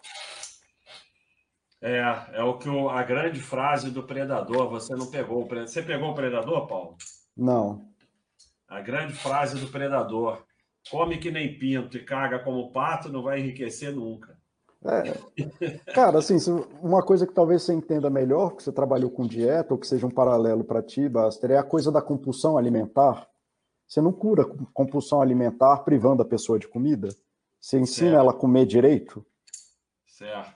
Se você priva ela, quando a pessoa tenta, ah, não, eu tenho compulsão alimentar, vou me provar, privar de comida, você só está aumentando a chance dela ter um é. descontrole por causa da fome. É, a pessoa destrói tudo que tem de bom na vida dela, começa a transformar sai com a namorada numa briga de bar, começa a transformar saída com os amigos em dividir conta, quer comprar um negócio. Ele vai transformando a vida dele num inferno. Aí vai chegar uma hora que ele não vai ter mais nada, vai estar tá lá o dinheiro parado, ele vai gastar tudo de uma vez. E não é o que é, você come entre o Natal e o Ano Novo que engorda a pessoa, né? Mas sim entre não. o Ano Novo e o Natal, né? Justamente o ano inteiro. Foi aquela frase que você falou que eu botei aí no bode que essas pessoas não sabem o mal que elas fazem a elas mesmas, né? É, é, muito profundo isso. Elas vão, passam a vida fazendo mal a elas mesmas. Quando ela está ali querendo tirar os 10% do garçom, ela está fazendo um mal danado a ela mesma, não ao garçom. É. Aquele 10% de uma conta não vai mudar nada a vida do garçom. Uhum. É, aí, de novo, o ego, né? Aí, cara, esse, esse post foi tão triste. É, galera, esse não, post foi o mais triste da Baixa.com o pessoal falando, não, porque eu estou ensinando para o garçom. Mas que ego é esse de, de achar que o garçom vai lembrar de você amanhã, cara? Só tem um jeito do garçom lembrar de você amanhã, se você transformar a vida dele em miserável. E assim, tra tentando transformar a vida do garçom em miserável, você vai transformar a sua muito mais, que cai nessa frase. Essa, essa postagem foi tão triste, chegou uma hora que eu bloqueei, parei, tranquei, porque estava dando depressão. A tristeza que foi essa postagem, o pessoal querendo discutir 10% do garçom, achando que estava dando lição de moral e não sei o quê. É muito triste essa postagem. Alguma pergunta mais aí? Senão nós vamos, vamos encerrar aqui, que já tem uma hora e não sei quanto. Alguém quer perguntar alguma coisa para o Paulo, para o Roya, para mim? Quer falar alguma coisa mais, Paulo? Cara, no geral, cara, queria agradecer aí sempre, tipo, uma coisa até que, pô, a Baster está sendo um lugar maravilhoso para eu, eu me desenvolver, cara. Não, então, assim, e é muito massa poder ver o efeito. Eu sentia muito. Meu, meu trabalho ele é muito isolado, né? Eu trabalho com uma pessoa e eu nunca tenho feedback geral do efeito do trabalho. E aí fazer isso na Baster e ver o efeito com dezenas de pessoas e ver a galera interagindo e tudo mais é muito massa. E é por isso que eu sempre agradeço o pessoal por participar, porque senão eu não ia conseguir fazer isso que é tão interessante para mim. Tá é, cara, isso é muito, muito massa. Então, cara, brigadão, brigadão por estar tá aqui, por poder falar as asneiras que eu falo, as besteiras que eu falo, as teorias malucas.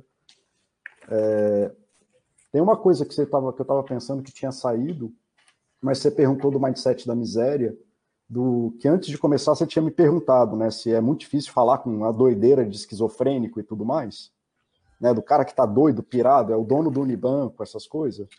Não, tem que, falar, que esse... tem que, falar, o que o Baixa falou, como é Baixa. Ontem você achava que você não existia, não, compartilha. Não, essa... eu tava falando do meu pânico, que eu não... isso não é, não é mentira, pessoal, é verdade.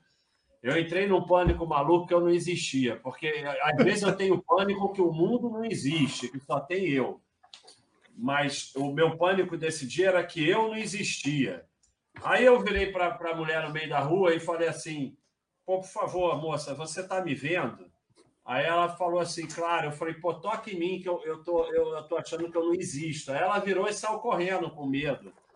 Mas aí o pessoal aqui começou a dar sub e eu comecei a ficar emocionado. Foi no mesmo dia que eu dei uma live aqui e aí eu comecei a ficar calmo que eu existia. Então a conversa começou assim. Mas fala aí, Paulo. Não, pois é, tá vendo? Assim, o cara que é pirado de vez, ele é razoável, por incrível que pareça. Ele só tem essa coisa, ele acha que ele é o dono do Unibanco, ele acha que ele é o imperador da China, tal. Mas no final das contas, eu não existo. Mas eu não existo, mas estou aqui na live, tem uma câmera me gravando, mas eu não existo.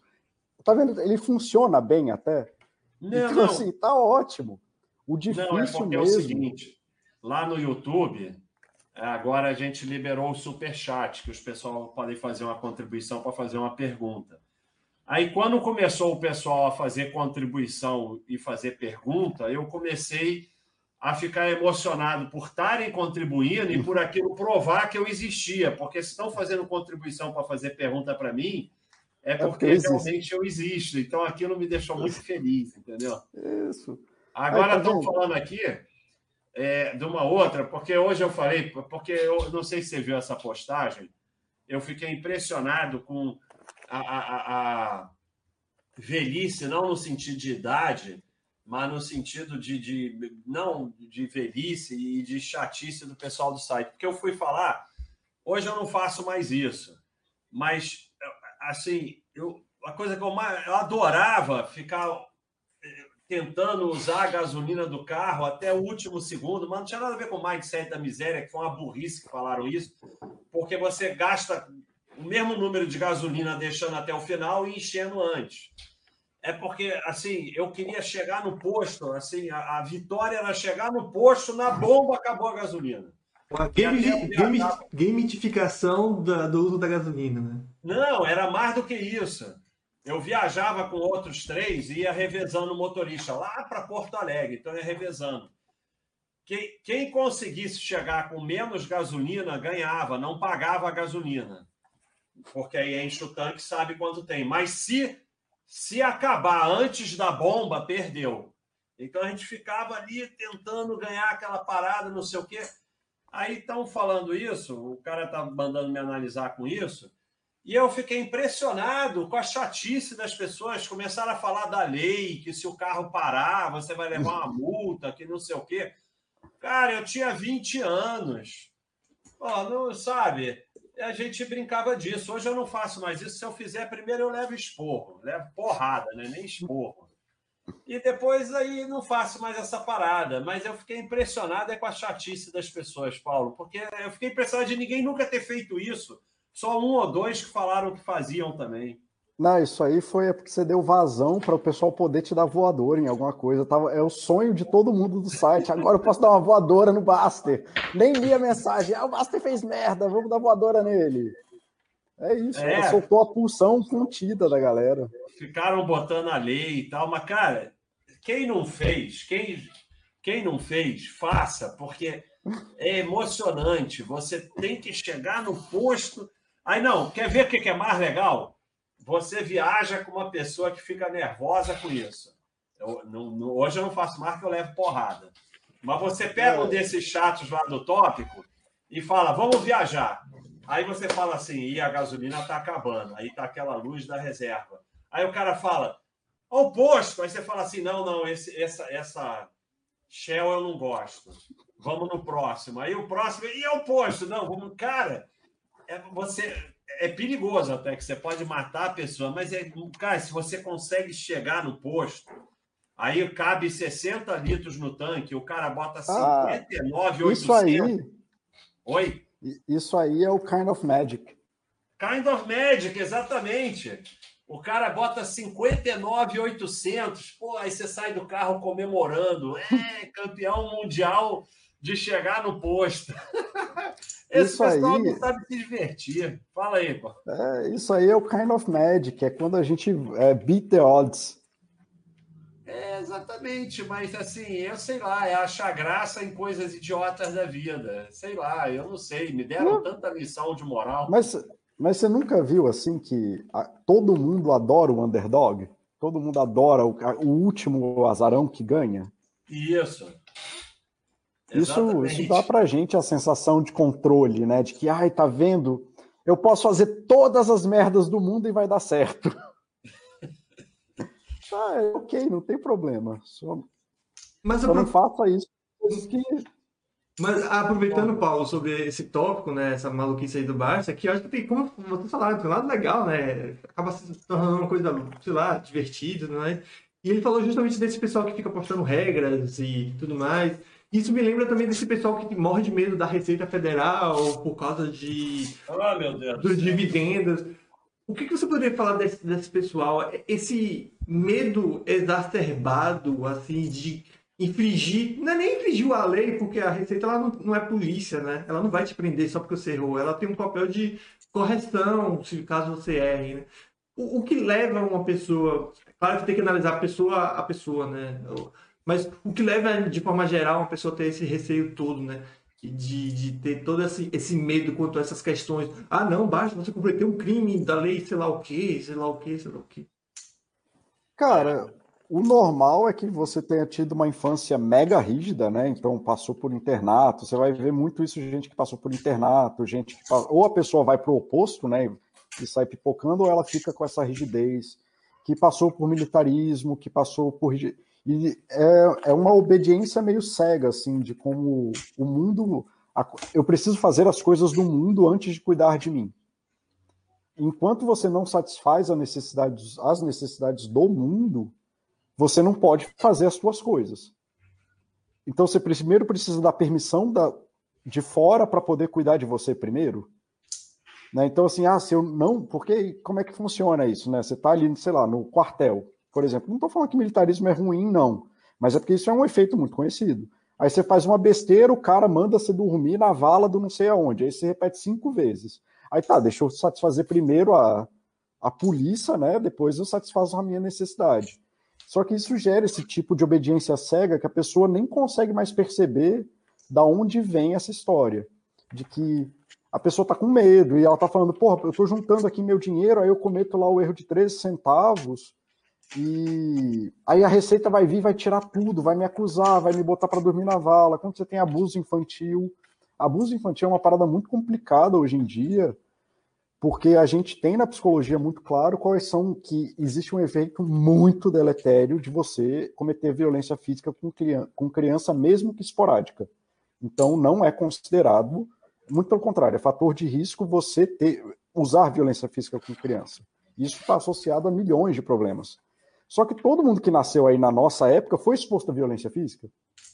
Isso era a regra da época. Então a gente não consegue, porque na nossa cultura isso era normalizado, a gente não consegue ver os efeitos disso. Né? Assim, mas todo mundo foi, por que comigo? Porque é a coisa do risco. O risco às vezes se manifesta, às vezes não. E aí a pessoa tomou tanto cacete quando era criança e tudo mais que não consegue andar fora da linha, porque a sensação emocional que ela tem é de que ela vai tomar uma porrada mesmo. Eu, e assim, eu olho para essa pessoa que não sei se é esse o caso, mas quando eu olho, eu olho com atenção. Às vezes na coisa da receita eu não olho porque é a área do buy and hold lá e eu não vou ficar. Senão, assim, eu também não durmo à noite, né? Se eu for responder todo mundo lá na Baster, eu não durmo à noite. É...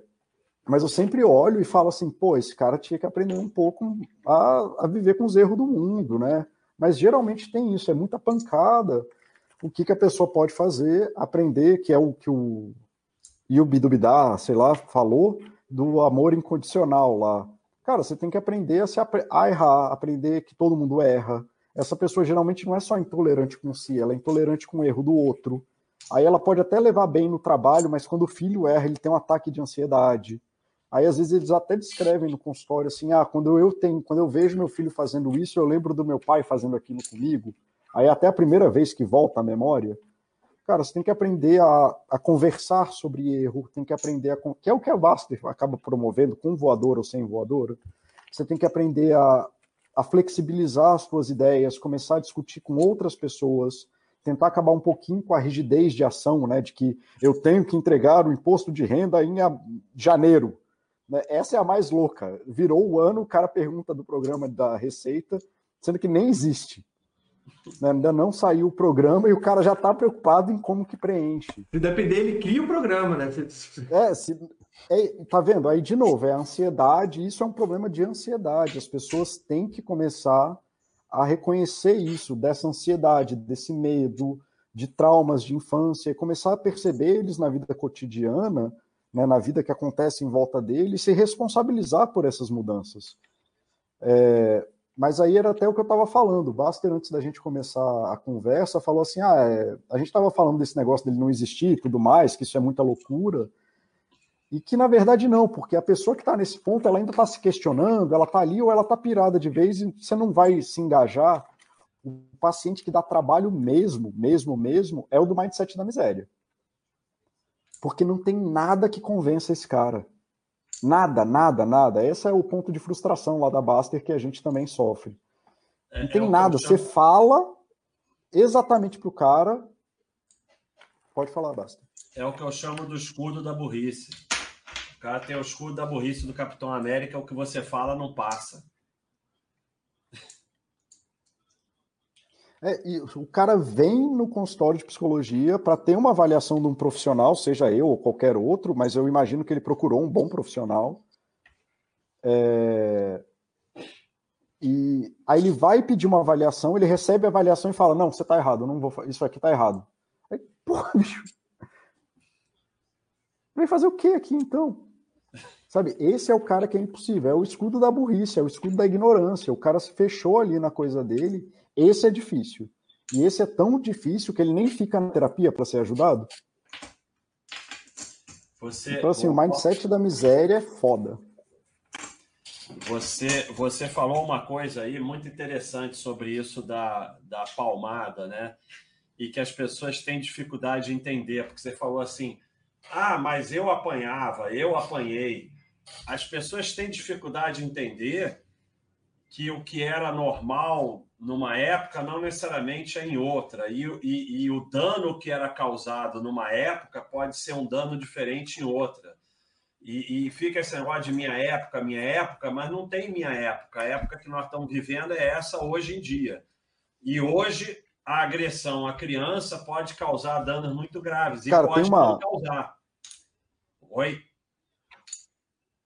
É, é, isso vale para muita coisa, não só esse de agressão à criança, mas a gente tem que é, entender é, que o mundo vai mudando. É uma fantasia né, enorme do.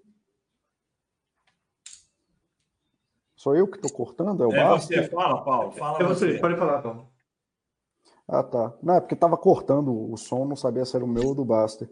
E tem uma fantasia doida, né, de uma, de uma adoração de um passado que nunca aconteceu, que eu nunca vou entender é, disso, assim, ah, nos anos 80 era ótimo. Aí, criatura, você já leu a biografia do Churchill, né? Porque ela começa com ele falando que tomava chibatada de arrancar sangue das costas dele.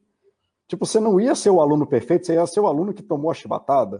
Todo mundo tem um sonho de que se voltar para o passado ia ser o Marco Aurélio. Ninguém pensa que vai ser o escravo. É, e, e, e sem contar também que muitos que falam isso, ah, eu apanhei e não tenho nada. É um cara extremamente problemático, né? Então o cara é. fala, não, eu apanhei e tô normal aqui, como assim tenho problemas? Daí tem vários problemas, né? Até porque todo mundo tem problemas, né? Inclusive eu queria, queria até pedir, acho que a gente tá chegando meio que pro final, né, Basta?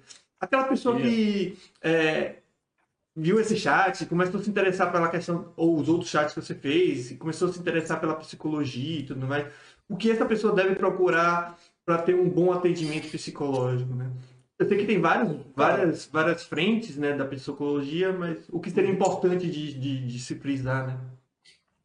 Cara, eu tenho o meu primeiro chat foi sobre isso, né? O que é psicoterapia e o, o que, que você deve buscar. Então, assim, se você está na Baster.com, já vai lá, procura o primeiro chat que eu fiz quando eu entrei como moderador, e eu já respondi isso por uma hora.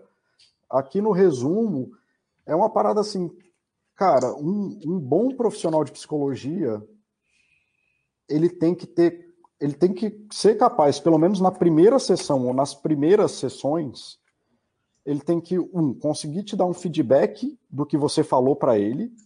Então assim, você foi lá, falou mais ou menos qual é a tua qual é a tua questão e seja lá como você falou, ele tem que te dar, falar assim, ah, eu entendi o que está acontecendo e parece que seu problema é esse. E isso tem que parecer razoável para você. Então, sei lá, que nem você vai no médico assim, aí você fala, ah, meu pulmão, ele, ah, tá, você está com um bloqueio de respiração. Tá, vamos, tá, entendi, você está com dificuldade para respirar. Vamos ver isso aqui. Aí ele tem que, um, te ouvir, te dar esse feedback de, ó, parece que seu problema está nesse caminho. Ele tem que falar contigo quais são os caminhos possíveis, ou caminho possível, que ele entende que é possível de você trilhar. É, qual, qual é a expectativa de, de, olha, faz isso aqui, né? Se a gente for nesse caminho, parece que é um problema de autoestima, então a gente pode trilhar um caminho, não precisa especificar a técnica, mas de melhorar a tua autoestima e a expectativa é que você faça isso e aquilo. Sabe, a, expectativa é que depois isso, isso, isso aconteça. Porque senão você cai numa aspira muito louca de você passar 10 anos lá fazendo terapia sem saber por que está fazendo. E isso é o mínimo que você vai ter que entender, sim, porque isso dá autonomia para o paciente dele medir o que, é progresso na terapia, porque o leigo não entende o que, o técnico está fazendo. Isso é simples, assim, vai lá o cara instalar a fiação na tua casa, você não sabe o que, que ele está fazendo. Se tu não é engenheiro eletricista, ele, você vê fio entrando, fio saindo e tem luz, mas você não sabe o que, que ele está fazendo. E é a mesma coisa com qualquer profissão técnica. Então é importante que o profissional de psicologia que você vá, te fale qual é a expectativa de um progresso razoável, ou qual é a expectativa do teu, qual é o teu problema e qual é o caminho para isso. E se o, cara não fala, ou fica numa coisa muito, ah, não, veja bem, é pipipi, popopó, é... não, cada caso é um caso sempre, assim, uma vez que ele já ouviu outra história, não, mas aí veja, e...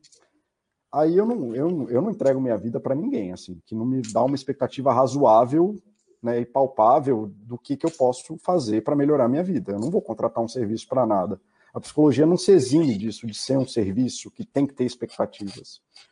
O que não pode, pelo conselho de ética, é você ter expectativa taxativa de melhora. Então, é melhora sua depressão em 20 segundos, em 20 sessões, em qualquer coisa. Retorno garantido, é, né? É, retorno garantido. Isso, esse aí você também tem que sair correndo, porque isso é inclusive proibido em qualquer área da saúde a saúde, de forma geral, é proibida a dar expectativas taxativas de, de resultado.